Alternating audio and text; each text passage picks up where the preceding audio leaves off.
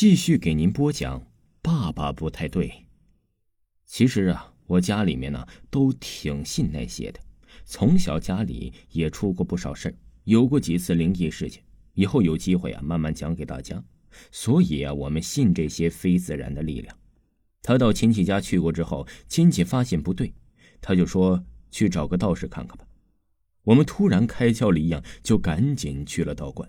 道士说呀，他犯太岁，准备了三张红色的写着老虎的纸，还有黄表啥的，要我爸呀找他一件贴身衣服，说是找我家哪个方向多少米都一棵没有人高的树，去把衣服换上，把表烧了，一切都做完了，还是一点好转都没有啊！他还是有点疯疯癫癫的到处乱跑。就在我打算呢带他去外地就医的时候，我一个哥哥。说照我爸那个症状和他婶子之前特别像，胡说胡跑的疯癫，又拿着破烂当宝贝，应该是中邪了，是个比较厉害的，倒是压不住啊，得去找阴阳先生，就是我们这边啊丧事上给坟地做法的人。我也是实在没辙了，就想着再试试吧。然后一大早我就和我哥去找了阴阳先生，我一说呀。他说：“也就是招惹一些不干净的东西了。说我爸妈最近两年呢都不可能去丧事上，说肯定是他们去过白事我想起来，九月份我们村死了两个人，有一个是我们屋前的，一个是和我爸妈关系还不错的，挺年轻的。阴阳先生啊，说他掉在一个坑里，兜兜转转出不来。还有啊，阴债太多，他让我们呢也不要太担心。”说让他跑去吧，他能回去就行。然后算了一算，合了我爸八字的日子，说是带他去他那里给他收拾收拾。从阴阳家里我出来，赶紧问了下我妈。我妈说呀，是九月底我爸一个人去过一次殡仪馆，推算我爸开始不对劲儿的日子，刚好对上。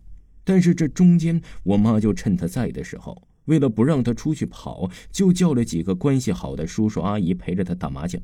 我妈呀，就说找这阴阳先生给看了，估计是去殡仪馆的那个老太太一起打麻将的阿姨跟他们比较熟悉。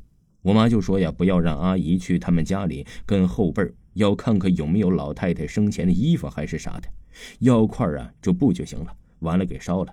我妈正说着，那个阿姨就不对了，脸呐变得是蜡黄蜡黄的，说是有人在掐她的脖子，恶心头疼，眼珠子都要爆出来的感觉。我小时候啊，一走夜路，也就是头疼眼花这种，就只有一个症状。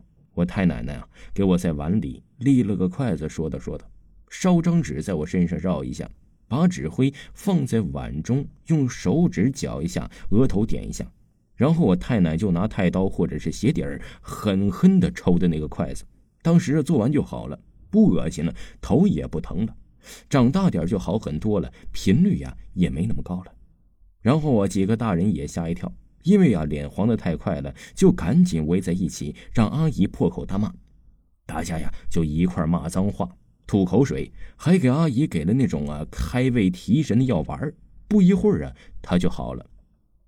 然后啊，我们呢就更确定是那个殡仪馆的老奶奶在作怪了。这下突然心里呀就有点底儿了，开始顺理成章的过日子。总算熬到了去做法事的时间了。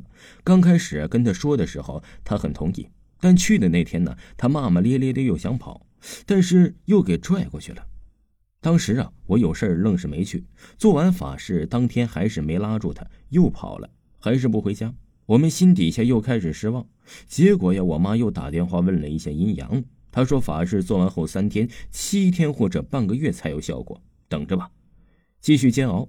一直到第四天夜里，我晚上睡着后，感觉呀是半梦半醒的，好像屋里特别的吵，人特别的多，脚步声特别特别的杂乱，感觉我老公的声啊特别大，声音真的是特别大，打呼噜声，感觉真的是睡觉的时候在做梦。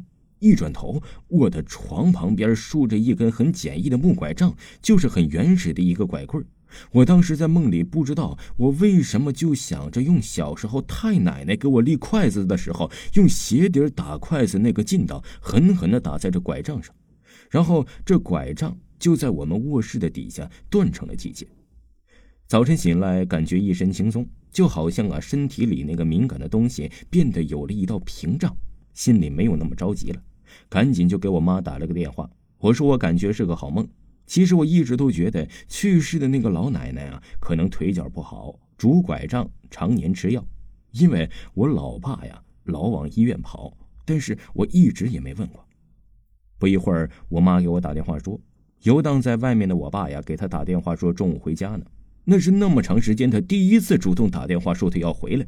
我妈特别高兴，包了饺子等他回家。可是中午没有回去，一直到下午，他提着一包药回家了。完了之后啊，那段时间他也不胡说了，再也不乱跑了。这看人的眼神呐，也就像从前一样慈爱亲切了。我妈试探的问过他，胡说过，好像是有那么回事，也说过他动手的事情。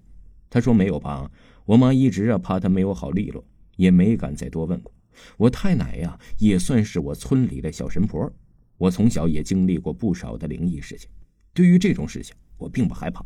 而且那次的事情让我更相信，可能也有那方面的事情。我觉得来的很悄无声息，有种啊防不胜防的感觉。之前呢，在网上啊查过中邪的症状，基本都中了。不知道在哪里看过中邪前的腿脚会受伤还是什么。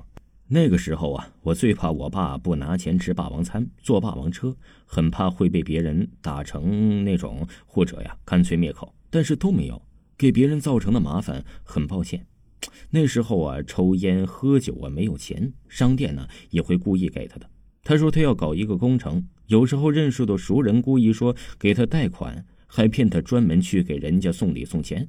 给我妈打电话发信息逼我爸。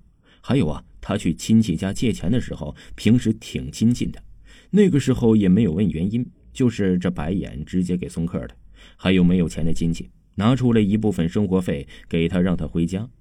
谁得知啊？这第二天冬天的时候，骑车出去找了二里地，半夜缠着司机绕路人接人，又送他，把人家折腾到后半夜，人家依然安全的送到他，没有怨言的。很多人，很多事儿，很简单，很简单。